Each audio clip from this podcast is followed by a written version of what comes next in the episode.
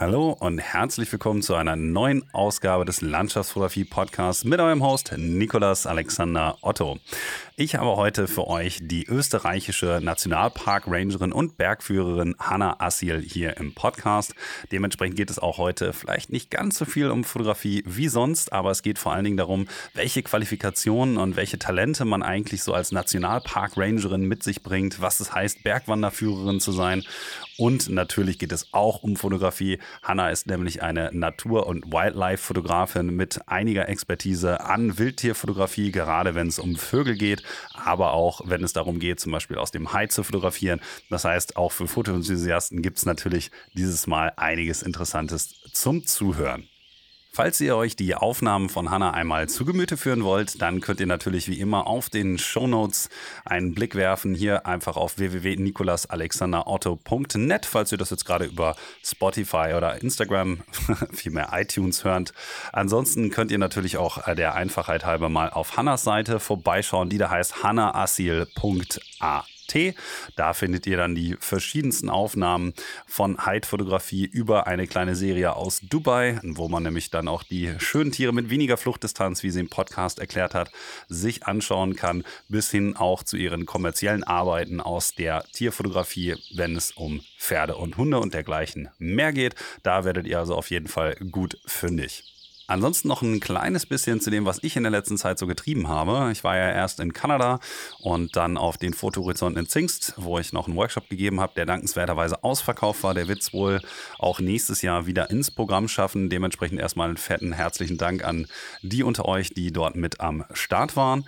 Ähm, es gibt in der nächsten Zeit auch wieder ein paar Möglichkeiten, mit mir zusammen einige der schönsten Orte der Welt zu bereisen. Dementsprechend möchte ich jetzt nicht äh, zu viel Werbung machen, aber noch einmal sei erwähnt, falls ihr Lust habt, zum Beispiel auf der Färöer-Insel-Tour mit dabei zu sein, gibt es, wenn ich mich recht entsinne, noch einen letzten Platz in der zweiten Woche. Ansonsten für die zweite Lofoten-Tour dieses Jahr, später zusammen mit Cody Duncan, ähm, gibt es auch noch einen oder zwei freie Plätze, glaube ich. Falls ihr da so mitkommen möchtet, da gibt es noch die Möglichkeit. Ansonsten gibt es natürlich auch 2023 noch hier oder da den ein oder anderen Termin. Alle diese Termine findet ihr natürlich auf meiner Homepage unter der Sektion Workshops und Fotoreisen. Würde mich auf jeden Fall freuen, wenn ich da die ein oder andere von euch mit begrüßen dürfte. Und damit will ich auch gar nicht weiter darauf rumreiten. Ihr wisst, ähm, könnt ihr da alles finden, alles gar kein Problem. Ähm, jetzt mögen sich vielleicht noch einige Leute gewundert haben, warum ich eigentlich so wenige Kanada-Bilder hochgeladen habe. Ich weiß, da haben mich schon die ein oder anderen Nachrichten mal kurz erreicht. Und ich hatte das ja unter einem Bild schon geschrieben, dass es relativ schwierig ist, dort eben vernünftige Bilder zu machen, ähm, weil es einfach der Urwald so unglaublich komplex zu fotografieren ist und teilweise auch die Farbkombinationen nicht ganz einfach sind. Ich bin dementsprechend nicht so ganz zufrieden mit meiner Ausbeute, aber auch da werdet ihr in näherer Zukunft, wenn ich wieder ein bisschen Zeit habe, ein wenig mehr zu sehen bekommen. Momentan habe ich noch ein paar andere private Projekte und auch die Band nimmt wieder ein bisschen Zeit in Anspruch. Nichtsdestotrotz wird es auch wahrscheinlich nächsten Monat wieder eine neue Episode des Podcasts geben. Und damit möchte ich jetzt auch gar nicht weiter über die ganzen anderen Dinge reden, sondern ihr wollt ja hören, was die gute Hanna eigentlich so zu erzählen hat. Dementsprechend wünsche ich euch einfach mal viel, viel Spaß mit der mittlerweile 68. Folge des Landschaftsfotografie Podcasts im Gespräch mit Hanna Assil.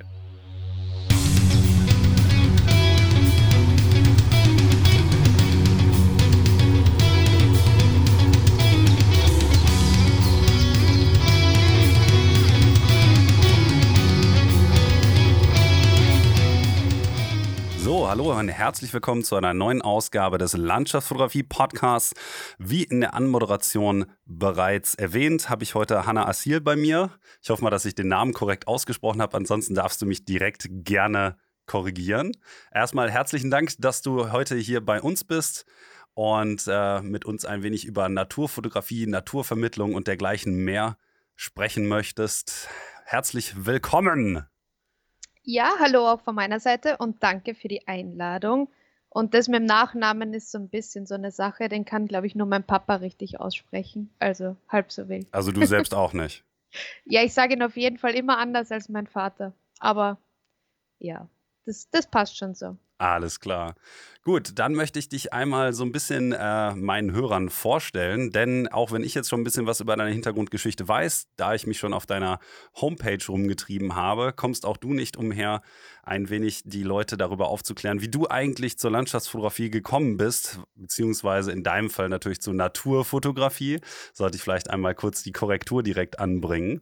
Und zwar ist es ja so, dass ich, wenn ich mir deine Biografie, die auf deiner Homepage zu lesen ist, so durchgeschaut habe, dann hat das ja bei dir auch schon damit angefangen, dass du als äh, Tochter einer Biologin äh, aufgewachsen bist. War das dann auch für dich so der erste Berührungspunkt, dass du gesagt hast, okay, Natur ist sowas, da möchte ich mich mehr mit auseinandersetzen und dann kam später so das äh, Medium Fotografie mit dazu oder wie hat sich das Ganze bei dir so gestaltet? Boah, das ist gar nicht so leicht zu beantworten, aber ich glaube, wenn man schon als kleines Kind viel mit der Natur zu tun hat und das irgendwie so normal ist, sage ich mal, dann kommt man nicht auf die Idee, dass man das irgendwie irgendwann mal beruflich machen will, weil man noch nicht so merkt, dass das irgendwie was Besonderes ist, sondern es war immer so, dass ich einfach am Wochenende oder wenn schönes Wetter war, bin ich mit meiner Mama in den Wald gegangen. Wir haben Moos gesammelt, weil wir Schildkröten äh, hatten und haben Kaulquappen gesammelt und dann Loch im Garten ausgegraben, Wasser reingemacht und haben halt geschaut, wie diese Kaulquappen zu Fröschen werden. Oder meine Mama war auch immer bei mir in der Volksschule oder im Kindergarten und ist mit uns Blätter sammeln gegangen. Also für mich war das so das Natürlichste auf der Welt und ich glaube, dass das eigentlich für viele in unserer Generation noch so war, weil wir einfach nicht mit Handy, Internet und so weiter aufgewachsen sind. Und ich glaube, dass das heutzutage wieder eine ganz andere Geschichte wäre als damals, als wir einfach wirklich jung waren und ja Kinder waren. Also ich glaube, da hat sich einfach massiv viel geändert. Und aber es waren halt ganz sicher die Anfänge, weil ich war immer sehr sensibel für die Natur, vielleicht auch ein bisschen mehr als alle anderen. Wir haben bei mir beim Elternhaus gegenüber eine, einen Bauernhof, wo auch immer Kühe auf der Weide standen.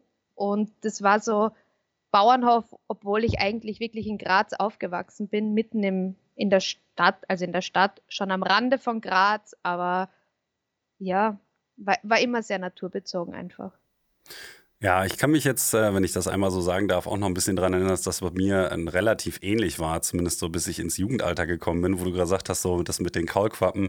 Ähm, wir haben einen Teich bei uns. Ähm, auch jetzt äh, ist es mehr oder weniger eigentlich nur noch ein, eine Matschgrube, weil die Tonschicht beschädigt wurde irgendwann über die Jahre. Aber als ich das Haus übernommen habe, war es noch ein, noch ein Teich. Und als kleines Kind habe ich halt mit meinem Bruder beispielsweise auch immer irgendwie Salamander beziehungsweise Lurche oder was es auch immer genau gewesen sein mag, gesammelt. Und die haben haben wir dann bei uns im Teich ausgesetzt. Dann hatten wir ähm, so Mosaikjungfern und sowas äh, in dem Teich und zeitweise auch mal Frösche. Ähm, das war immer so ein bisschen unterschiedlich, aber äh, mit solchen Sachen kann ich mich, glaube ich, auch noch ganz gut identifizieren. Nichtsdestotrotz bin ich irgendwie dann doch eher bei der Geografie hängen geblieben, nicht so bei der Biologie oder der Naturfotografie äh, in dem Kontext jetzt. Ähm, wie war denn das eigentlich bei dir? Ich habe jetzt so ein bisschen gelesen und dachte, ah, okay, die gute Frau hat dann einen kleinen Umweg genommen, sozusagen, bis du dann irgendwann dahin gekommen bist, wo du jetzt bist. Ähm, äh, bei mir auch ein relativ unorthodoxer Bildungsweg. Ähm, war ja bei dir dann offensichtlich ähnlich. Ähm, wann hast du denn eigentlich das erste Mal dann auch wirklich die Kamera in die Hand genommen, um dann, sage ich mal, zu dem Zwecke zu fotografieren, ähm, dass du es jetzt, wie du jetzt es eben machst, klassische Naturfotografin geworden bist. Das hat ja auch ein bisschen länger gedauert, bis du quasi dann wieder in die Richtung abgebogen bist, so am Ende deiner 20er, ne? Ja, das, das, stimmt. Bei mir hat das nämlich komplett komisch angefangen. Also die ersten Berührungen mit Fotografie hatte ich nämlich mit einem komplett anderen Thema. Und zwar habe ich mit der Konzertfotografie tatsächlich begonnen. Also wirklich sowas ja, komplett anderes einfach. Und es war dann aber trotzdem so, dass ich immer wieder wandern gegangen bin. Dann dachte ich mir, ja, okay, ich könnte eigentlich auch beim Wandern mal die Kamera mitnehmen. Das war so, wann war das? Keine Ahnung, 2012 2011, also echt spät, da war ich echt Anfang 20. Und dann habe ich mich immer mehr für die Vogelwelt interessiert und dann ist halt irgendwie so eins zum anderen gekommen und dann hatte ich ein Pferd und dann haben mich die im Reitstall immer gefragt, ob ich denn nicht ihr Pferd fotografieren könnte, weil ich ja so nebenbei fotografiere oder ich habe mich halt auf die Weide gesetzt zu den Pferden und habe halt einfach beobachtet und plötzlich kamen dann Aufträge rein und dann hatte ich noch nicht mal ein Gewerbe angemeldet und dann hat mich tatsächlich damals das Geo-Magazin wegen einem Vogelbild angefragt und wollte eine Postkarte davon drucken lassen. Und irgendwie dachte ich mir dann, okay, vielleicht ist jetzt doch irgendwann der Schritt, das irgendwie wirklich beruflich zu machen. Und dann habe ich 2015 das Gewerbe zur Berufsfotografin angemeldet und habe damals noch viel mehr wirklich nur Haustiere fotografiert und privat natürlich immer Wildtiere. Und das hat sich dann immer mehr auf die Wildtierwelt einfach verlagert, weil das immer das war, was mein Herz am meisten erfüllt hat einfach. Wahrscheinlich aber auch nicht nur aufgrund der Tatsache, dass die Motive dann anders sind, sondern ähm, weil es auch einfach schön ist, sozusagen in der Natur zu sein, um dort eben dann diese Bilder zu machen und das nicht diese klinische, naja, ich sag mal jetzt Stallumgebung hat oder je nachdem, wo man dann in welchen Parkanlagen äh, Haustiere anderer Leute fotografiert oder so, würde ich jetzt einfach mal annehmen, dass das wahrscheinlich der Grund war, was sich dann irgendwie immer wieder nach raus, äh, raus in die Natur gezogen hat, oder?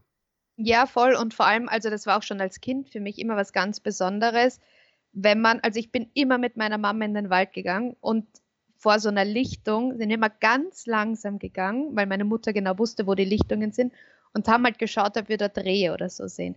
Und ich erinnere mich noch heute an dieses Gefühl, wenn man dann Wildtier sieht, und das ist auch heute jetzt immer noch so, und deswegen mache ich das so gern. Und dieses Wildtier sieht dich und toleriert aber für eine kurze Zeit deine Anwesenheit und sagt kurz, es ist okay, dass da jetzt ein Mensch steht, bevor es dann halt doch verschwindet, aber ich finde, das ist halt immer was ganz, ganz Besonderes und das funktioniert halt nur mit Wildtieren und auch nur, wenn man jetzt ohne Tarnung unterwegs ist zum Beispiel, dass man wirklich Bruchteil einer Sekunde, teilweise auch nur, aber irgendwie ist da eine Interaktion. Und ich finde das immer extrem schön.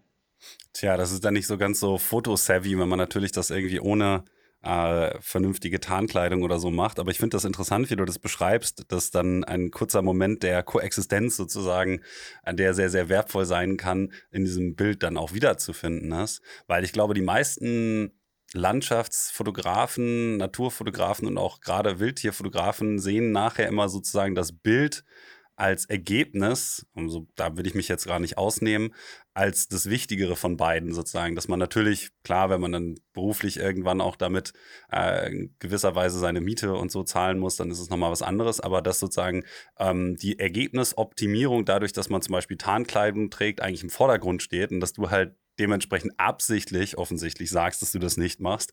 Da steht ja auch auf deiner Homepage so ganz schön so, dass du das eigentlich wirklich nie machst und wenn, dann schreibst du es dazu. Mit anderen Worten, ich habe es jetzt bei eigentlich keinem deiner Bilder zum Beispiel auf Instagram finden können, also machst du es offensichtlich sehr selten.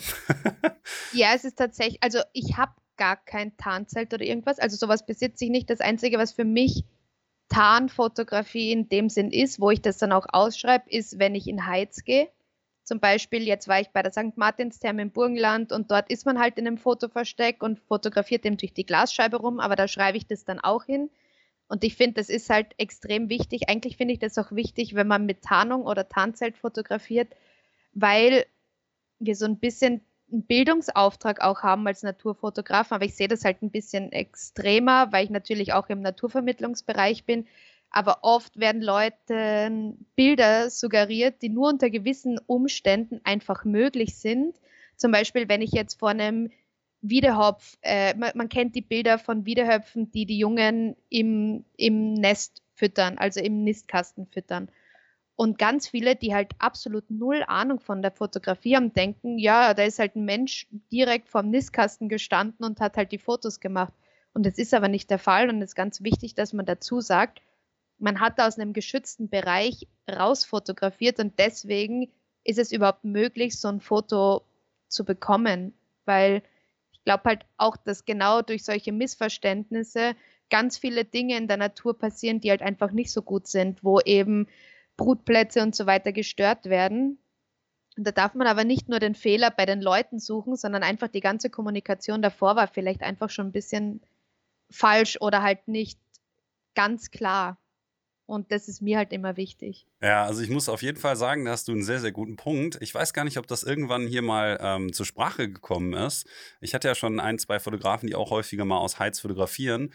Und im Grunde genommen habe ich mir diese Frage, bevor ich dann später in die, in die Landschaftsfotografie und darüber natürlich auch Kontakt hatte, ähm, eingestiegen bin und darüber auch Kontakt hatte zu Wildlife-Fotografen und dergleichen, mich auch immer gefragt, wie man bestimmte Bilder macht. Also ich meine, ich denke natürlich jetzt äh, vielleicht nicht an den äh, Wiederhopf, sondern vielleicht ähm, keine Ahnung, der Tiger, der irgendwie, äh, oder der, der Löwe, der dann irgendwie gerade sich einem Kadaver nähert und die Kamera ist im Kadaver, bis ich dann irgendwann gedacht habe, so, ja, da, da, hat doch kein Mensch in dem Kadaver gelegen, das ist einfach mit einer Remote-Control-Camera gemacht. Ähm, und teilweise gibt es ja die abstrusesten Konstruktionen und sowas gibt es natürlich dann auch. Leute, die ähm, dann ihre Kamera irgendwo auf den Fjord äh, stellen und dann anfüttern mit, mit einem ähm, Kadaver und dann kommt halt äh, ein bestimmter ähm, Adler angeflogen und all diese ganzen Bilder. Und habe mich immer gefragt, okay, man braucht bestimmte Möglichkeiten, um diese Bilder zu machen. Was wäre das denn? Und wenn niemand darüber spricht, dann entsteht natürlich, wie du schon sagtest, so ein bisschen die Erwartungshaltung, dass man mit solcher Art Bilder mithalten muss. Und wenn man nicht weiß, wie viel da eigentlich reingesteckt wurde an Aufwand, dann kommt es dann wirklich, glaube ich, dazu, dass man vielleicht Leute sieht, die dann denken, naja, hier ist ein DAX-Bau, ich lege mich jetzt neben den DAX-Bau. Ich meine, der DAX wird dann nicht kommen, aber dass sozusagen dann Verhalten auftritt äh, in der Natur, das definitiv alles andere als, äh, ja, ich, ich sage jetzt mal tierlieb ist oder wie auch immer man es jetzt umschreiben möchte. Ähm, von daher ist das, glaube ich, mal äh, vielleicht höchste Zeit, dass sowas auch hier mal gesagt wurde. Ich weiß ja natürlich nicht, ähm, wie viel Natur- und äh, Wildlife-Fotografen sich das gerade anhören, aber wenn ihr da Interesse dran habt ähm, und euch in die Richtung entwickeln wollt, dann ähm, ist es, glaube ich, relativ sinnvoll, auch immer die ganzen Bilder dann dementsprechend zu hinterfragen, wie diese Aufnahmen gemacht wurden und dass du sagst, du hast dann natürlich auch einen Bildungsauftrag und schreibst das zu den Bildern eben dazu. Das finde ich sehr ehrenhaft, wenn ich das mal so sagen darf. Dankeschön. Ja, ich meine, das Gleiche ist auch oft ähm, bei Wildtierauffangsstationen oder in Zoos oder keine Ahnung, dass die Leute halt dort Fotos machen. Ich meine, unabhängig davon, dass jetzt Zoos nicht unbedingt der beste Ort sind, aber lassen wir das mal außen vor. Aber trotzdem ähm, ist es halt einfach, man vermittelt so ein komplett falsches Bild und dadurch muss es immer noch besser und noch weiter und noch krasser werden. Und wie du es vorher so schön als Beispiel gesagt hast, mit diesem Dachsbau zum Beispiel. Also es gibt einfach auch, auch Fuchsbauten, wo ich weiß, dass da Fotografen zu lang davor gesessen sind und dann einfach die Füchse ihren Nachwuchs dort in dem Bau quasi sterben lassen haben, weil die einfach nicht mehr sich hingetraut haben. Und das sind dann halt Sachen, die daraus resultieren. Und so weit denken die Leute gar nicht und das wissen die auch gar nicht, weil das halt einfach nie so kommuniziert wird. Also das ist schon, ja, ein Problem. Und ich denke mir, es ist ja nichts dabei, wenn ich sage, ich habe aus einem Hyde fotografiert. Ich habe ja trotzdem noch ein geiles Foto gemacht und die Leute denken immer, dass das das Bild dann abwertet. Aber man sieht, es gibt ein paar Orte, wo einfach immer wieder ganz viele Fotografen sind, eben auch bei Benzemate. Und die Bilder zum Beispiel von mir schauen trotzdem anders aus als die von XY, weil ja trotzdem jeder seinen eigenen Charakter in das Bild reinsetzt, sei es durch Fotobearbeitung, in welchem Moment ich genau abdrücke oder auch in der Auswahl. Wenn ich 500 Bilder habe, hat es ja einen Grund, warum ich jetzt ein spezielles Bild auswähle, weil das halt das ist, was mich überzeugt. Das heißt aber nicht, dass das jetzt, keine Ahnung, Hansi und Peter auch überzeugt, sondern die hätten ein anderes Bild ausgewählt. Das ist halt dann nicht schlechter. Ja, also ich muss sagen, ähm, nachdem ich ja die Erfahrung auch gemacht habe, ähm, Florian Warnecke mal immer Heiz zu fotografieren, weil er nun mal auch seinen eigenen hat, und ich das ein paar Mal gemacht habe, muss ich ja sagen, dass es natürlich nicht minder interessant ist irgendwie. Ich muss sagen, das, das lässt sich vielleicht irgendwie so beschreiben, im Vergleich wahrscheinlich zu dem Tierfotografen, der sich in der freien Wildbahn irgendwie auf die Lauer legt, dass man halt so ein bisschen ähm, die Tiere natürlich auch daran gewöhnt hat. Also die meisten werden ja, glaube ich, im weitesten Sinne erstmal dann auch angefüttert. Aber ähm, dass die Tiere dann A auch wirklich kommen, je nachdem, was es für eine Jahreszeit oder so ist. Das heißt, dass man da vielleicht gewisse Vorteile durch auch genießt. Ähm, das ist aber nichtsdestotrotz genauso viel Spaß macht, weil irgendwie sich die, ja, ich nenne es mal Situational Awareness, also sozusagen die Wahrnehmung der Umgebung extrem intensiviert und das an der Erfahrung, zumindest für den Fotografen, finde ich auch gar nicht so viel ändert. Ähm, diese Entwertung, die dann stattfindet, habe ich, glaube ich, immer so das Gefühl, äh, kommt ein bisschen daher, dass wir alle so ein, so ein Medien- induzierten Archetypus von Tierfotograf haben, der mit seinem 600 Millimeter irgendwie durch den Dschungel schleicht für zwei Wochen nur, um irgendwie ein bestimmtes Tier zu fotografieren. Und äh, die Realität sieht halt häufig anders aus, aber sozusagen dieser ähm, dieses Bild hat sich über Jahre immer gehalten, offensichtlich. Und ich glaube, dass es einfach daher kommt, dass viele Leute, wenn sie dann wissen, sozusagen, naja, gut, der hat halt die ganze Zeit da in so einem Ding drin gesessen, ähm, dass das einfach nicht mehr sich mit dem deckt. Ich glaube nicht mal, dass das irgendwie ähm, intrinsisch irgendwas mit dem Bild zu tun hat, weil ich finde die Bilder aus den Heights meistens dementsprechend sogar besser, weil die Umgebung, in der man dann fotografiert, eigentlich dafür gemacht ist, ein möglichst gutes Bild zu bekommen.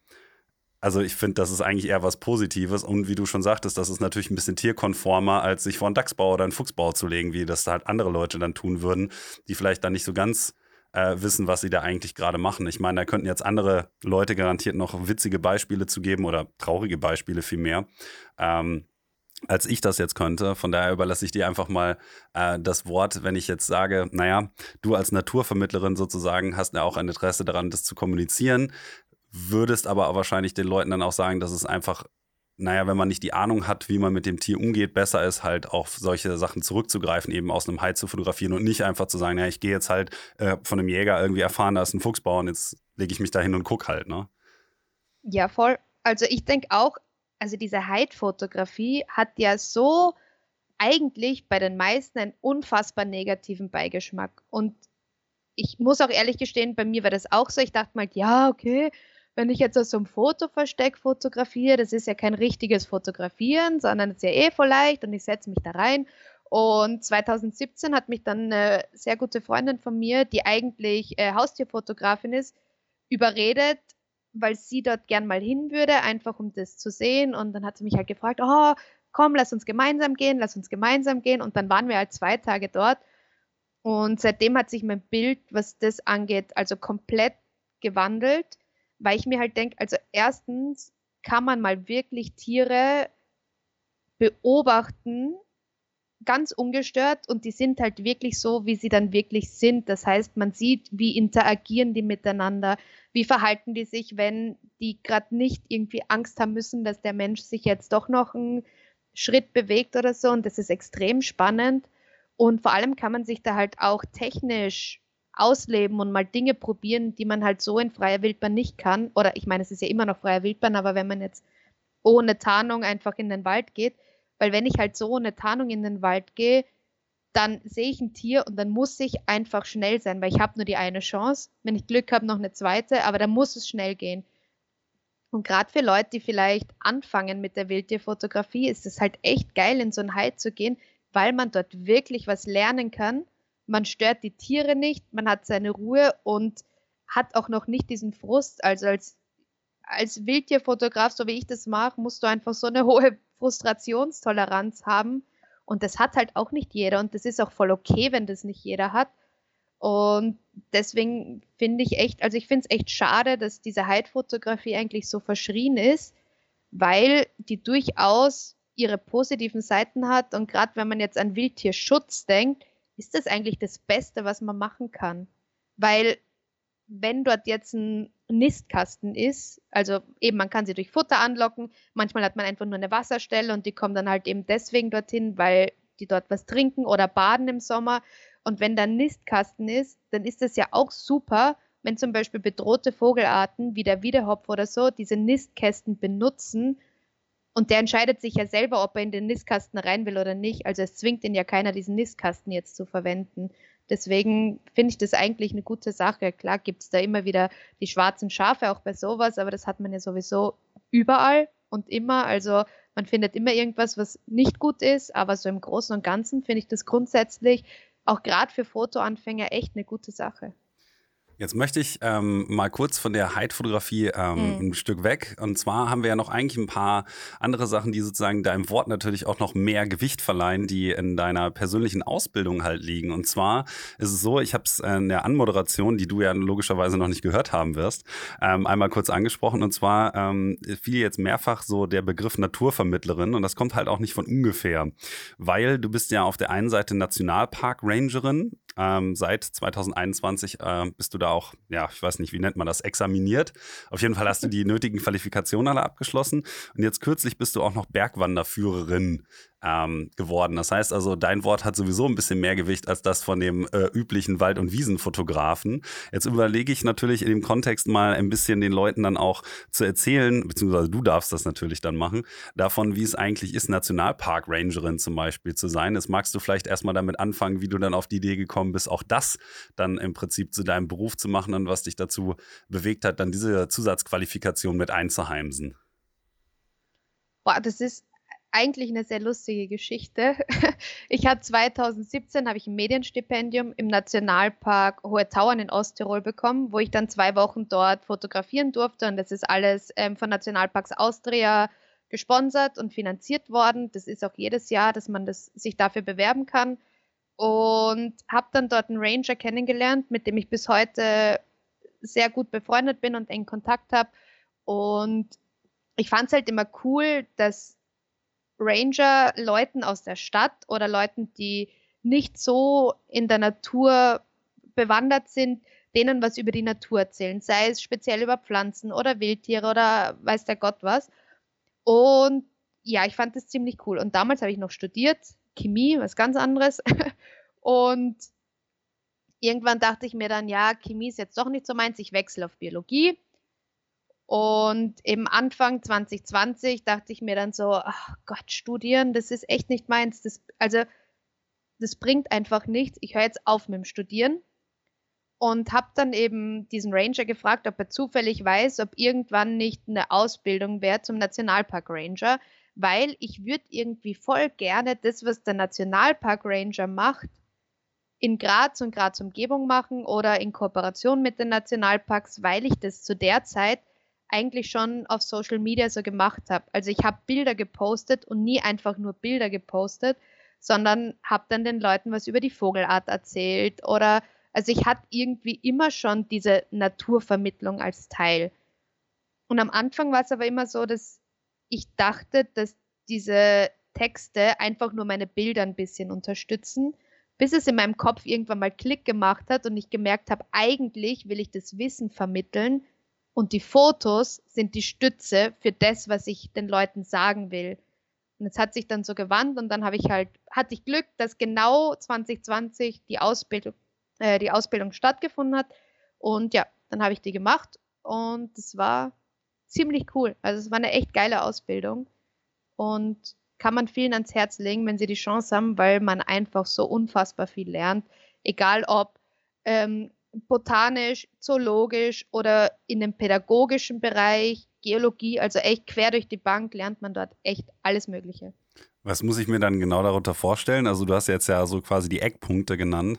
Äh, ich gehe jetzt mal stark davon aus, dass es natürlich regional dann darauf bezogen ist, was du dort in den einzelnen Orten ebenso für, naja, Flora und Fauna findest beispielsweise, dass man den Leuten dann im Zweifelsfall, wenn man dann auch als ähm, Ranger dort arbeitet, ein bisschen was darüber erzählen kann. Ähm, bei Geologie wüsste ich jetzt nicht so genau, wie das aussieht. Es gehört ja, glaube ich, ich werde mich jetzt mal outen als jemand, der davon irgendwie dann doch nicht so viel Ahnung hat, aber ähm, keine Ahnung, wie dass man in den Kalk Kalkalpen weiß, wie die entstanden sind oder so. Ich weiß jetzt ehrlich gesagt nicht, ob das ein Part der Kalkalpen ist, aber deswegen sagte ich, lehne mich mal ein bisschen aus dem Fenster. Vielleicht kannst du dazu natürlich dann dementsprechend ein bisschen mehr sagen. Aber was gehört denn zum Beispiel dazu? Also was, was, äh, wie sieht das aus? Sitzt du dann in der Uni und machst irgendwie Kurse oder also werd mal ein bisschen konkreter vielleicht. Also grundsätzlich ist es so bei der Ausbildung zum Nationalpark Ranger, dass es ein Grundmodul gibt. Das war bei mir zweieinhalb Wochen durchgehend im Nationalpark Hohe Tauern.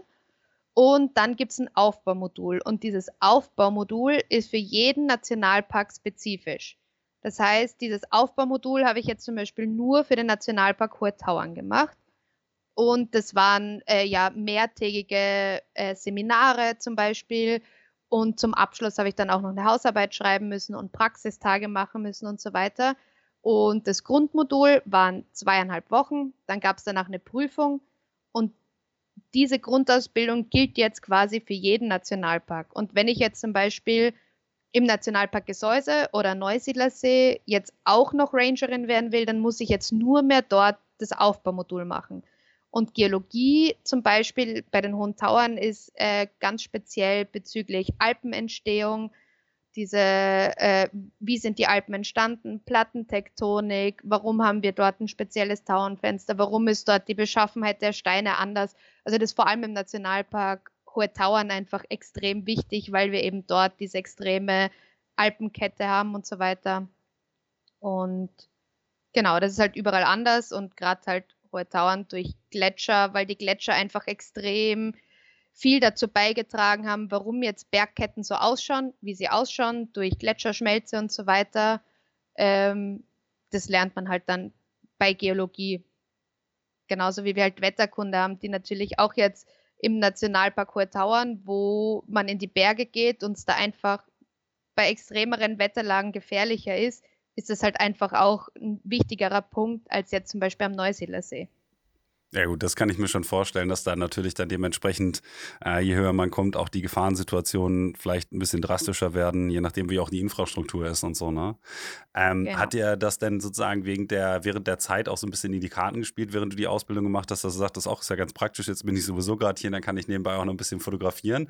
Oder war das dann prinzipiell eher so, dass du gesagt hast, naja, ich mache das jetzt nicht im Hinblick eher auf die Fotografie, sondern weil du sagtest, naja, ich will halt im Prinzip später auch als Rangerin oder so dann arbeiten und den Leuten ein bisschen was vermitteln. Ähm, wie hat das sozusagen mehr oder weniger ineinander gegriffen zu dem Zeitpunkt? Also mit der Fotografie, dass ich jetzt dort fotografieren kann oder so, hatte das eigentlich absolut gar nichts zu tun. Ich habe auch in diesen zweieinhalb Wochen während meiner Grundausbildung, ich hatte die Kamera zwar mit, aber ich habe sie, glaube ich, kein einziges Mal verwendet, weil ich einfach keine Zeit hatte.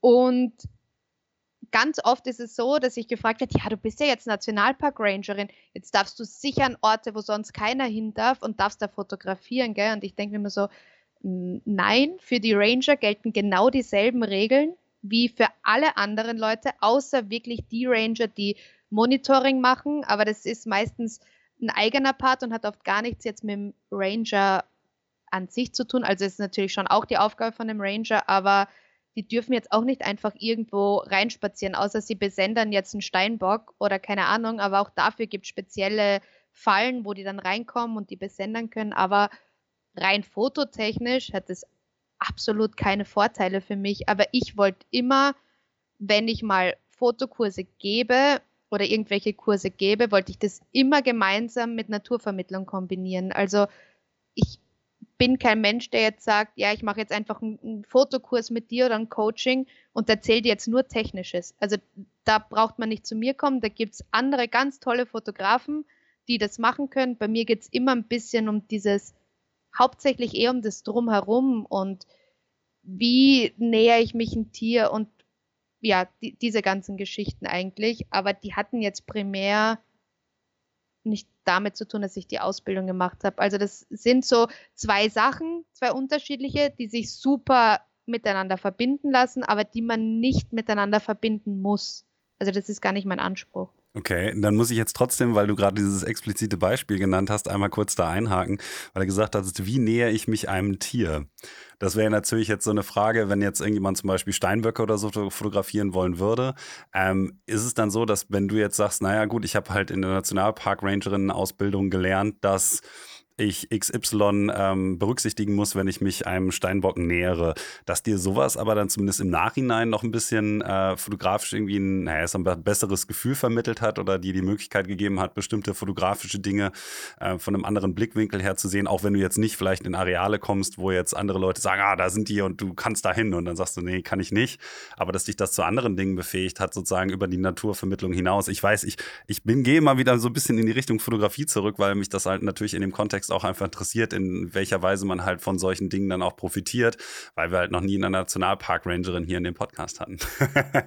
also ich muss, das ist jetzt vielleicht eine Enttäuschung, aber das war vielleicht ein äh, blödes Beispiel, aber ich, man lernt jetzt nicht in der Ranger-Ausbildung, wie man sich ein Wildtier nähert, weil man das halt im Endeffekt nicht tun sollte. Also es, es, gibt halt einfach Signale, die man merkt, wann man jetzt noch einen Schritt machen kann und wann man es sein lassen sollte. Und die habe ich aber eher durch die Erfahrung und so weiter gelernt und dadurch, dass ich viel Feingefühl einfach habe und viel beobachtet habe, dadurch weiß ich das, aber das war jetzt nichts, was ich in der Ranger-Ausbildung gelernt habe. Also gerade in was den zoologischen Teil anging, war jetzt die Ranger-Ausbildung für mich eigentlich sehr viel Wiederholung, weil ich das schon kannte. Deswegen kann ich jetzt nicht sagen, was andere Leute daraus speziell mitnehmen würden. Was ich extrem aus dieser Ranger-Ausbildung mitgenommen habe, waren wirklich eher diese zoologischen Dinge, ähm, tourendidaktische Dinge. Wie gehe ich mit einer Gruppe um? Wie schaffe ich es, dass eine Gruppe eine Einheit wird? Also das war eher das, was nachhaltig für mich extrem wichtig war und extrem viel wert ist, dass ich einfach weiß, wie ich gut mit einer Gruppe zurechtkomme und diese ganzen Dinge rund um dieses Thema. Das war das, was für mich eigentlich am spannendsten war bei der Ranger-Ausbildung. Okay, und dann frage ich in dem Kontext äh, nochmal was. Und zwar habe ich gesehen, jetzt neulich bei Instagram hast du gepostet, dass du, glaube ich, im Nationalpark Gesäuse auch irgendwie äh, eine Gruppe dann betreut hast. Ähm, ich weiß gar nicht mehr, du hast, glaube ich, nur geschrieben, so, ja, ich hoffe mal, dass mir die Kinder nicht alle verloren gehen oder sowas. ähm, hat das denn funktioniert oder ist dir irgendjemand abhanden gekommen? Ja, es war tatsächlich vor zwei Tagen, das war meine, meine Feuertaufe. Ich habe das erste Mal ähm, richtig als Rangerin gearbeitet und dann habe ich halt gleich eine Klasse bekommen mit einer Nachtwanderung. Das war ziemlich lustig. Ja, ich hatte 15 Kinder. Es sind alle gut wieder angekommen. Es hat echt gut funktioniert, aber da habe ich halt auch gemerkt, also ich hatte, wie alt waren die? Ähm, so elf, elf, zwölf. Natürlich die Jungs in dem Alter halt sehr laut und ein bisschen äh, schlimm, aber so auf, auf eine liebe Art und Weise. Und da waren dann schon Dinge, die ich anwenden konnte, um diesen lauten Haufen in den Griff zu bekommen. Und hätte ich jetzt die Ranger-Ausbildung nicht gemacht, wüsste ich da ein paar Sachen einfach nicht. Klar, im Nachhinein ist es irgendwie selbsterklärend, aber man muss halt mal draufkommen. Und ich hatte zum Beispiel einen, der, der wirklich extrem laut war und so, ich glaube, der dürfte auch so ein kleiner Anstifter sein, wenn es so um Blödsinn machen geht. Und den habe ich mir gleich geschnappt und habe ihn quasi zu meinem Helferlein gemacht. Und das ist auch das, was du dort bei der Ausbildung lernst, dass du einfach äh, dir starke Charaktere rauspickst. Und bevor du Angst haben musst, dass die quasi dich dominieren, sage ich jetzt mal, oder das boykottieren, was du machst, dass du die in dein, auf deine Seite ziehst und du dir das zu Nutzen machst und die als Helferlein nimmst. Und das hat super funktioniert und das war echt sehr spannend zu sehen, wie das dann eine neue Dynamik nimmt. Dann ist es jetzt aber auch so, dass du einen ähm, Großteil wahrscheinlich deines Einkommens ja auch daher beziehst, dass du eben Naturvermittlerin bist dass du jetzt halt für Nationalparks arbeitest und einen zweiten Teil ein bisschen daher beziehst, dass du eben auch noch in der, ja, ich sag mal, Haustierfotografie so ein bisschen tätig bist. Also man sieht ja auf deiner Seite, dass du ähm, unter für Unternehmen beziehungsweise auch für Naturliebhaber ähm, deine Customer Base ansprichst. Und dann würde mich in dem Kontext eigentlich noch ein bisschen ähm, zu der Naturfotografie an sich, also dem, was ja sozusagen ein bisschen dein, dein Herzanliegen ist, interessieren, ob du über dieses Medienstipendium hinaus und zum Beispiel auch jetzt die Veröffentlichung für Geo oder so, ähm, in, der, in dem Bezug eigentlich dann weiter vorhast, das zu professionalisieren. Weil ähm, man sieht ja, wenn ich jetzt so einfach mal auf ähm, Instagram und so da schaue, dass ein Großteil der Bilder, die du halt dort eben postest, alles ähm, Wildtieraufnahmen sind. Ähm, aber man hat sozusagen ähm, ja auch ein bisschen den Impetus damit ähm, später vielleicht, also ich weiß nicht, wie das bei dir ist, ähm, ein bisschen mehr Geld zu verdienen, damit man sozusagen die anderen Sachen in Anführungsstrichen ein bisschen ähm, weniger oder irgendwie abklingen lassen kann. Ähm, wie ist das dann eigentlich bei dir? Also wenn du sagst, naja, ich kann halt vielleicht den Beruf als Ranger ähm, und äh, die Fotografie gar nicht so gut verbinden, wie ich das ursprünglich vorhatte. Hast du dann weiterhin sozusagen ein bisschen die Idee im Hintergrund, mehr Wildtierfotografie zu betreiben und dann vielleicht das Ranger-Dasein sozusagen als, als Nebeneinkunft zu beziehen? Oder wie sieht das bei dir so aus? Also ich habe da grundsätzlich so ganz viele Säulen, die ich so gleichzeitig mache. Und grundsätzlich hat alles irgendwie so Fotografie und Wildtiere, das ist so, und Naturvermittlung ist so der gemeinsame Nenner einfach, der sich aber in allen möglichen Dingen irgendwie widerspiegelt. Zum Beispiel war es ja auch so, dass schon lang bevor ich Rangerin war, habe ich durch mein Medienstipendium und eigentlich auch schon davor ganz viel mit den Nationalparks zusammengearbeitet. Das heißt, ich äh, verkaufe teilweise ganz viele meiner Fotos an die Nationalparks und die verwenden das dann für Werbezwecke, für Prospekte, für Flyer, für Banner, alles Mögliche. Und das ist natürlich eine Einnahmequelle, dass ich das dort irgendwie verkaufe.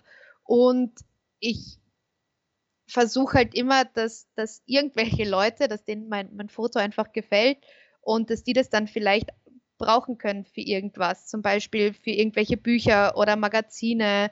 Und ja, die kaufen dann natürlich auch die Bilder und das ist mal mehr und mal weniger. Und ja, da schaue ich einfach, wie ich so äh, weiterkomme. Natürlich möchte ich das weiter forcieren, weil es natürlich immer schön ist, wenn die eigenen Bilder von jemandem gekauft werden und wenn man die dann auf irgendwelchen Plakaten oder Flyern oder Postkarten oder Briefmarken sieht. Das ist halt immer was ganz Besonderes. Aber was ganz viele nicht wissen, weil ich einfach meinen Instagram-Account sehr in die Naturrichtung halte, ist, dass ich auch so für Unternehmen zusammenarbeite, die jetzt nicht primär mit Wildtieren was zu tun haben. Also ich, ich fotografiere manchmal für Firmen, zum Beispiel für die Shiatsu-Schule habe ich fotografiert, da haben wir die komplette Homepage neu gestaltet. Das hatte natürlich auch den Bezug zur Natur, die ganzen Fotos, aber es war jetzt nicht primär Wildtiere. Und es ist aber was, das ich hauptsächlich eigentlich über meine Homepage kommuniziere, weil ich einfach meinen Social-Media-Bereich sehr in dieser einen Schiene belassen möchte, weil das einfach sonst ein riesen Durcheinander gibt und ich das nicht möchte. Ja gut, dann würde jetzt wahrscheinlich äh, der was ich, wie, wie könnte man das nennen, äh, der Business-Savvy-Mensch ähm, sagen, naja, dann braucht man halt irgendwie äh, zwei unterschiedliche äh, Accounts, die man dann auch ja. irgendwie befeuert. Und wir hatten ja neulich ähm, nochmal kurz gesprochen wegen der Geschichte, als ich auch überlegt hatte, meinen Account sozusagen zwischen Privat und ähm, Business ein bisschen aufzusplitten, dass man dann natürlich immer das Problem hat, dass dann die Accounts im Prinzip beide äh, sterben, weil man nicht genug Content hat, um beide zu befeuern. Ähm, von daher ist es wahrscheinlich dann auch leichter gesagt als getan, da irgendwas nochmal aufzuziehen. Ich muss aber sagen, dass ich das ganz interessant finde, wenn ich mir deinen Feed so anschaue, sozusagen, wie sich das alles so ein bisschen die Waage hält. Also wenn ich mir jetzt deine letzten Posts zum Beispiel anschaue, und wir waren ja schon bei dem Punkt Naturvermittlung, äh, finde ich das immer ganz interessant, dass wenn man sich beispielsweise die ähm, die Beschreibung äh, äh, durchliest, dass dann auch, wie du schon sagtest, immer ein bisschen was von den einzelnen Tieren dann eben dort drin steht und ich dann halt weiß, okay, auf welcher Höhe beispielsweise ein bestimmtes Tier äh, zu finden ist und wo du das fotografiert hast und so. Ähm, und das finde ich eigentlich ganz interessant sozusagen, weil ich glaube, von fast allen anderen Tierfotografen, die ich so kenne oder den ich auch folge, gibt es niemanden, der sich das wirklich mal so zu eigen gemacht hat. Von daher hast du ja schon ein ganz gutes Alleinstellungsmerkmal wie sozusagen soll das eigentlich in der Zukunft dann weitergehen? Weil du hast halt gesagt, naja gut, ähm, ich muss halt schauen, ne, wo ich, wo ich so ein bisschen, äh, ja, sag ich mal, meine, meine Kohle herkriege. ähm, ist es dann aber so, dass du sagst, naja, ich mache das jetzt einfach mal so weiter, weil sozusagen die Wildtierfotografie etwas ist, was mir Spaß macht, aber eigentlich gar nicht so sozusagen das Hauptaugenmerk äh, betrifft. Auf der anderen Seite ist es ja so, dass du damit halt viele Leute erreichst und das dann im Prinzip neben der Nationalpark-Rangerin-Tätigkeit so sozusagen nebenher laufen lässt, die Fotografie eigentlich eher, ne? Also grundsätzlich ist das extrem schwierig, weil, also im Endeffekt ist das, was ich mache, ja eine Art von Naturschutz. Durch die Naturvermittlung, durch das, was man lernt, fängt man an, vielleicht die Natur zu schützen und so weiter, weil ja, was man kennt, das liebt man vielleicht auch und das will man dann schützen. Also das ist so diese weitergesponnene Geschichte. Und leider ist es halt oft so das Problem, dass man das Gefühl hat und dass das auch viele Leute denken, dass man eigentlich für Naturschutz kein Geld verlangen darf. Weil, also das Problem habe ich auch oft, dass ich gewisse Dinge teile und sage und so weiter und mir dann denke, na ja, aber ach, das ist ja, das ist ja so was Wichtiges und das darf kein Geld kosten. Und deswegen ist es für mich noch ganz schwierig, da irgendwie eine Balance zu finden, wie ich davon halt eigentlich auch leben kann. Also das ist jetzt noch so ein Prozess, den ich durchmache. Aber also das war auch der Grund, warum ich äh, die Bergwanderführerausbildung gemacht habe, weil ich würde wirklich gern irgendwann Wandertouren machen, aber Touren, wo es nicht darum geht, jetzt irgendeinen Gipfel zu erreichen, sondern wo ich mit den Leuten an speziellen Orten in der Natur gehe und denen dann wirklich auf dieser Tour das, was ich auf Instagram und so weiter versuche zu vermitteln, in echt zu vermitteln. Und das ist dann quasi wie eine Fototour, wofür man ganz normal äh, einen Beitrag verlangt, nur halt einfach eine Naturwanderung, könnte man es nennen. Das ist auf jeden Fall eine Idee, die ich jetzt machen will, sobald dieses ganze bürokratische Zeugs für die Bergwanderführerausbildung angekommen ist und ich das wirklich ganz, ganz offiziell machen darf. Ähm, das ist auf jeden Fall ein großer Punkt, den ich machen will und anbieten möchte.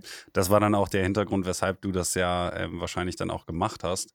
Ich ja. fand das eigentlich ganz interessant. Also ich habe jetzt in dem Kontext, wir hatten da ja schon letzte Woche mal kurz drüber gesprochen, ähm, mal drüber nachgedacht, ob ich das nicht sogar auch machen sollte, weil ich das eigentlich ein, ganz interessant finde, was man da für Qualifikationen auch ähm, mit vermittelt bekommt, die man ja gerade, wenn man halt in Territorien unterwegs ist, die vielleicht auch nicht ganz ungefährlich sind, wie zum Beispiel im Hochgebirge, durchaus brauchen kann. Jetzt mache ich natürlich keine Touren im Hochgebirge, ähm, aber das fand ich irgendwie doch ganz interessant und würde dann ähm, vielleicht in dem Kontext nochmal fragen, ähm, worin sich sozusagen die Ausbildungsinhalte von dem Nationalpark Ranger Part hin zu dem Bergführer Part eigentlich dann genau unterschieden haben, dass du gesagt hast, okay, ich mache das auch nochmal. Also grundsätzlich ist es so, dass ich als Ranger noch nicht dafür qualifiziert bin, jetzt äh, mit den Leuten auf den Berg zu gehen. Es ist auch so, dass alle Ranger, die im Nationalpark Hohe Tauern, zumindest im Osttiroler Bereich arbeiten, müssen auch die Ausbildung zum Bergwanderführer machen, sonst dürfen die allein gar keine Touren machen.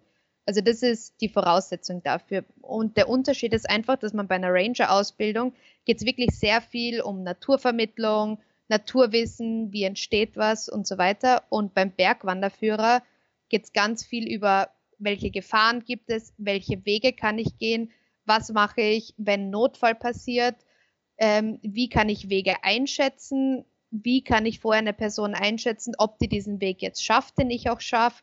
Lawinenkunde natürlich für den Winter. Also da geht es wirklich mehr um dieses ja, ich will es schon fast ausdrücken, technische Berggehen schon fast. Also das ist einfach, wo man wirklich lernt, wie bringe ich Leute gesund auf den Berg und wieder zurück. Klar schneidet man das auch bei, bei, ähm, bei der Ranger-Ausbildung an, aber das ist ein bisschen anders, weil bei der Ranger-Ausbildung geht man jetzt nicht grundsätzlich davon aus, dass ich jetzt mit denen auf irgendeinen Berg gehe, wo vielleicht das Gelände nicht ganz so gut ist.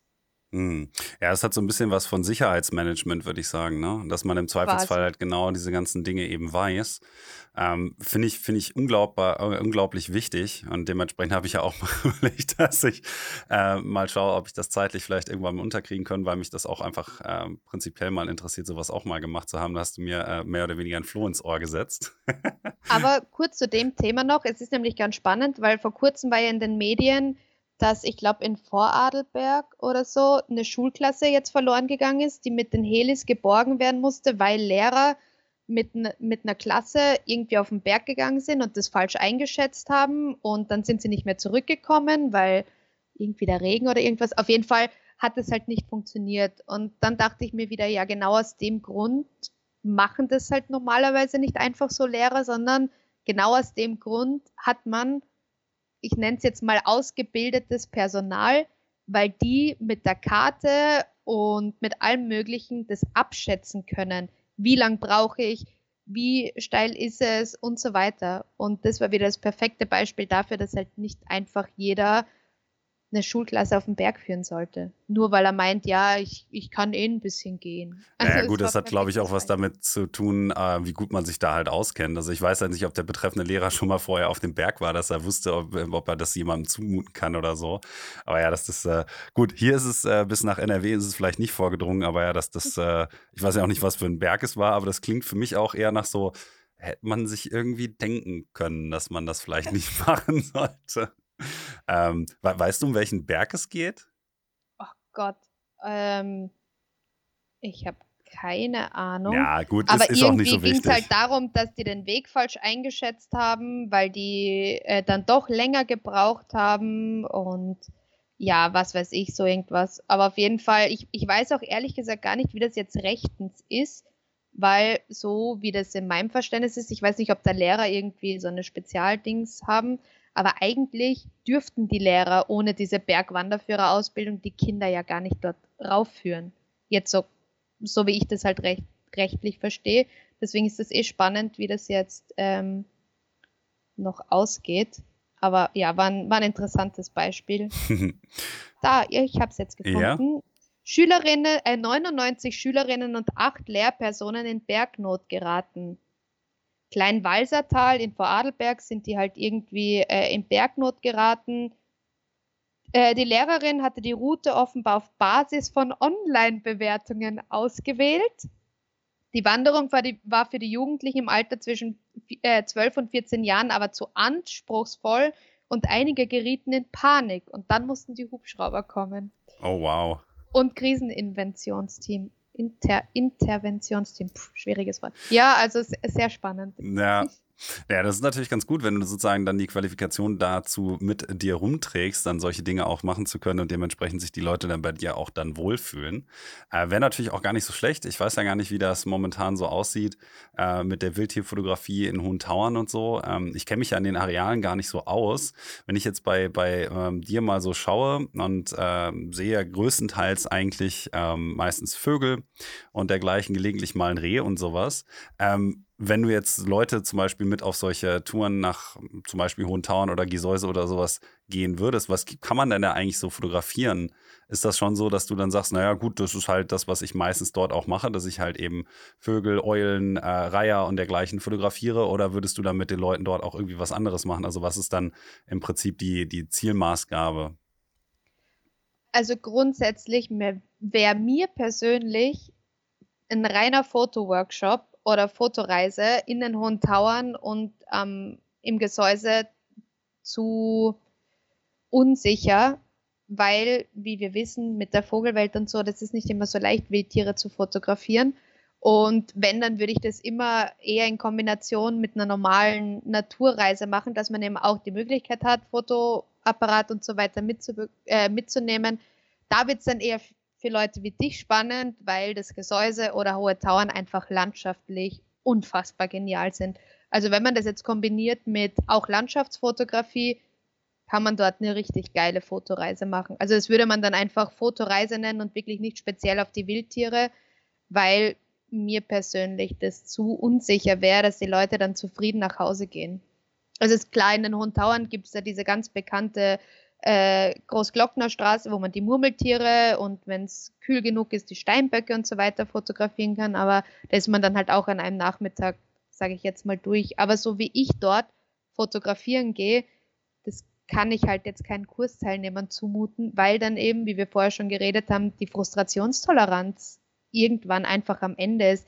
Und du willst ja auch nicht, dass die Leute dann irgendwie ja schlecht gelaunt nach Hause gehen. Und klar, die wissen, es ist Natur, man kann nicht immer was fotografieren, aber das ändert nichts dran, dass die trotzdem tief im Inneren ein bisschen negativer Beigeschmack dann dabei ist. Hm.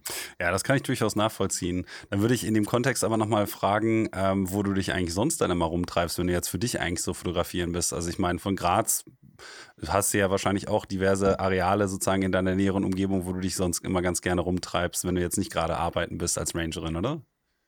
Ja, also ich bin extrem gern äh, am Neusiedlersee fotografieren. Das hat zwar auch die letzten Jahre stark abgenommen, äh, vogeltechnisch, einfach durch den Vogelschwund.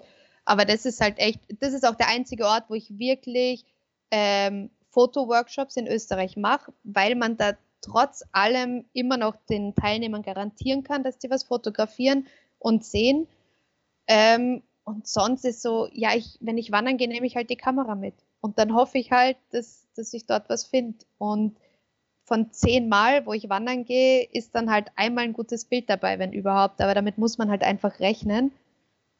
Und ja, mal schauen, ob ich jetzt die nächsten Jahre ein bisschen mehr ins Ausland komme. Das wird mich extrem interessieren, äh, fototechnisch, weil ich halt auch weiß, so schüchtern wie bei uns in Mitteleuropa ist die Tierwelt sonst nicht unbedingt so. Also es gibt echt Orte, wo, wo man jetzt nicht so eine hohe Fluchtdistanz hat und wo das dann auch schon einfacher ist, Vögel zu fotografieren.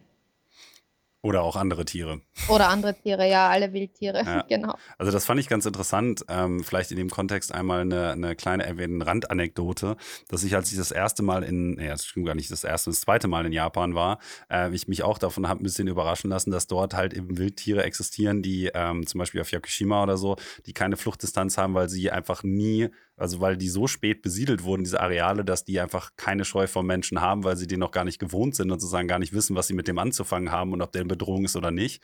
Und da es keine anderen Prädatoren gibt, also diese Tiere, ähm, was weiß ich, ähm, Yakusaru, also zum Beispiel die Affen, die dort leben oder so, ähm, es einfach nicht gewohnt sind, überhaupt flüchten zu müssen weil das nie in ihrer Evolution offensichtlich vorgesehen war, dass die halt einfach die ganze Zeit um einen rundheulen und sowas. Und man so denkt so, okay, ich meine, das ist bei Affen jetzt vielleicht noch nicht so, so besonders, aber da gibt es halt auch noch andere Tiere und dass das irgendwie ein interessantes Gefühl ist und ähm, glaube ich deswegen auch viele, wie du schon sagtest, hier nicht die höchste Frustrationstoleranz mitbringen, weil es halt eben in Mitteleuropa so ist, dass wenn man selbst irgendwo in Schweden oder so einen Elch hat, der ist halt einfach auch instant wieder weg. Also das gleiche hatte ich jetzt, als ich in Kanada war ähm, auch, da haben wir halt Elk, also bei PTs und sowas gesehen. Ähm, und das war halt ähnlich. Ne? Also die Fluchtdistanz war so hoch. Das kann man jetzt beispielsweise nicht vergleichen mit äh, den Tieren in Yakushima. Da gibt es auch so kleine Rehe und die standen dann einfach so in einem Abstand von drei Metern irgendwie neben einem rum und haben gegessen. Und man dachte so, cool, wenn ich jetzt Wildlife-Fotograf wäre, finde ich das stark. Und in Europa muss man einfach so viel härter dafür arbeiten einfach. Das ist schon echt, äh, das ist wohl einer der Gründe, warum ich nie Wildlife-Fotograf geworden bin. Ja, ja, aber das ist echt spannend und ich weiß auch nicht hundertprozentig noch, an was für Faktoren das immer genau liegt, weil was für mich halt das Krasseste war, ich war äh, in Dubai aufgrund von einer familiären Feier und so weiter und dachte mir, ja, ich nehme mal die Kamera mit und bin dann so in den Park gegangen und das war so heftig. Ich habe innerhalb von einer halben Stunde zehn verschiedene Vogelarten fotografiert und zwar nicht einfach nur halt so fotografiert, sondern halt richtig gute Bilder und dort gibt es auch Wiederhöpfe. Und man weiß, was die Fluchtdistanz bei uns ist von dem Wiederhopf. Also den sieht man kaum und dann ist er schon über alle Berge quasi. Und dort war das echt so, man sitzt dort im Park und auf einmal fliegt direkt neben dir, so zwei Meter neben dir, ein Wiederhopf hin und stochert dann in der Wiese rum. Und ich dachte mir echt so, hä? Wie jetzt? Das ist auch ein Wiederhopf und der setzt sich jetzt hier neben mich. Also das war halt echt sehr faszinierend für mich und ich habe das auch schon von ein paar anderen Fotografen gehört, dass auch so Skandinavien und so weiter viel, viel besser teilweise ist als jetzt wirklich bei uns in Mitteleuropa, Deutschland ähm, und Österreich und so weiter. Da ist es echt gar nicht so einfach. Ja gut, äh, ich kenne mich damit natürlich jetzt nicht so gut aus, dass ich dazu jetzt einen Kommentar abgeben könnte, aber wäre ja nicht schlecht, wenn dem so wäre. Vielleicht schaffe ich es ja mal doch irgendwann in den Sarek oder so oder nach in die Dovrefjell irgendwie um da äh, zu fotografieren. Und dann, äh, vielleicht habe ich dann ja das Glück, dass mir irgendwas vor die Linse springt und nicht direkt wieder weg ist. Ähm, ich habe zum Abschluss des Podcasts noch äh, eine obligatorische Frage an dich. Und zwar frage ich meine Teilnehmer und Teilnehmerinnen oder Gäste und Gästinnen äh, mal ganz gerne danach, ähm, wen sie eigentlich ganz interessant finden würden als Podcast-Gast. Also wenn du jetzt die Wahl hättest, ich würde jetzt Fotograf XYZ, Fotografin XYZ einmal ganz gerne einladen. Ähm, wen würdest du denn dann eigentlich hier in den Podcast holen wollen? Boah, das ist jetzt eine gemeine Frage. Boah, da muss ich jetzt echt voll lang überlegen, weil ich tatsächlich jemand bin, der zwar vielen Fotografen folgt, aber ich mich über die immer schon so, so informiere. Boah. Dann geh mal davon aus, ähm, wem, äh, welche, welche Fotografin oder welchen Fotograf würdest du denn anderen Leuten, also in dem Fall natürlich hier meinen Zuhörern und Zuhörerinnen, ganz gerne mal ans Herz legen? Das ist eine gute Frage. Ich versuche jetzt nämlich zu überlegen, jemand, den halt nicht schon 5000 Leute kennen, sondern was vielleicht mal ähm, so ein kleiner Geheimtipp quasi ist. Ich meine, äh, jeder kennt natürlich äh, Chris Kauler, aber wie gesagt, das ist halt ein Fotograf, den, den, den kennt man, der macht ganz viel, der ist ja auch selber Biologe, deswegen ähm, immer sehr spannend, auch auf YouTube und so weiter, lernt man extrem viel. Also falls du den noch nicht hast. Ähm, den hatte ich ähm, bis jetzt nicht. Ich glaube, Radomir äh, hatte mir den wohl empfohlen. Okay, ja. Ähm, aber ich habe mit ihm, mit ihm bis jetzt noch keinen Kontakt aufgenommen. Ja, deswegen, ich, ich, ich, aber wie gesagt, den, den kennt man natürlich und, und den erwähnen natürlich auch viele. Ähm, Wenn es jetzt rein um Landschaftsfotografie zum Beispiel geht oder ein bisschen so in dem Bereich, weiß nicht, ob du Linda Bergmann kennst, eine wundervolle Person, die ist vor ein paar Jahren nach Island ausgewandert, hat dort ihren Mann kennengelernt, geheiratet, lebt jetzt in Island und ist ähm, sehr präsent auf Social Media, eben dadurch, dass sie auf Island lebt und auch eine wirklich ganz talentierte Fotografin, die sich ganz lang nicht getraut hat, sich selber Fotografin zu nennen und eine super lustige Person. Also das Herz am richtigen Fleck die, die wäre sicher cool. Also okay. Den Namen habe ich ja. mir auch schon mal notiert. ich, Sehr gut. Die heißt auf, auf Instagram übrigens Lynn Bergmann, also ohne dem D. Aber es waren ja jetzt eh schon zwei, ja, oder? Also ich will dich, ich will dich nicht das, länger das hier auf die, äh, die Folterbank packen. Das, das ist, das ist schon okay. Ja, dann möchte ich mich ähm, ganz herzlich nochmal bei dir bedanken, dass du dir die Zeit genommen hast, an diesem wunderschönen, äh, naja, sonnigen Freitag und äh, hier Kellerkind gespielt hast mit uns, um uns ein wenig über deine Fotografie und deinen Werdegang zu erzählen. Und äh, hoffe mal, dass das bei dir alles so gut weitergeht, wie es jetzt offenbar sich auch anbahnt. Ich sag auch danke. Es war sehr cool. Und ja, freut mich, wenn alle bisher zugehört haben. Ich hoffe, es war auch für euch was Spannendes dabei und wünsche euch auch noch einen schönen Tag, Abend, guten Morgen, wann auch immer ihr das anhört. Gutes Schlusswort. Also dann bis dahin, ne? Ciao.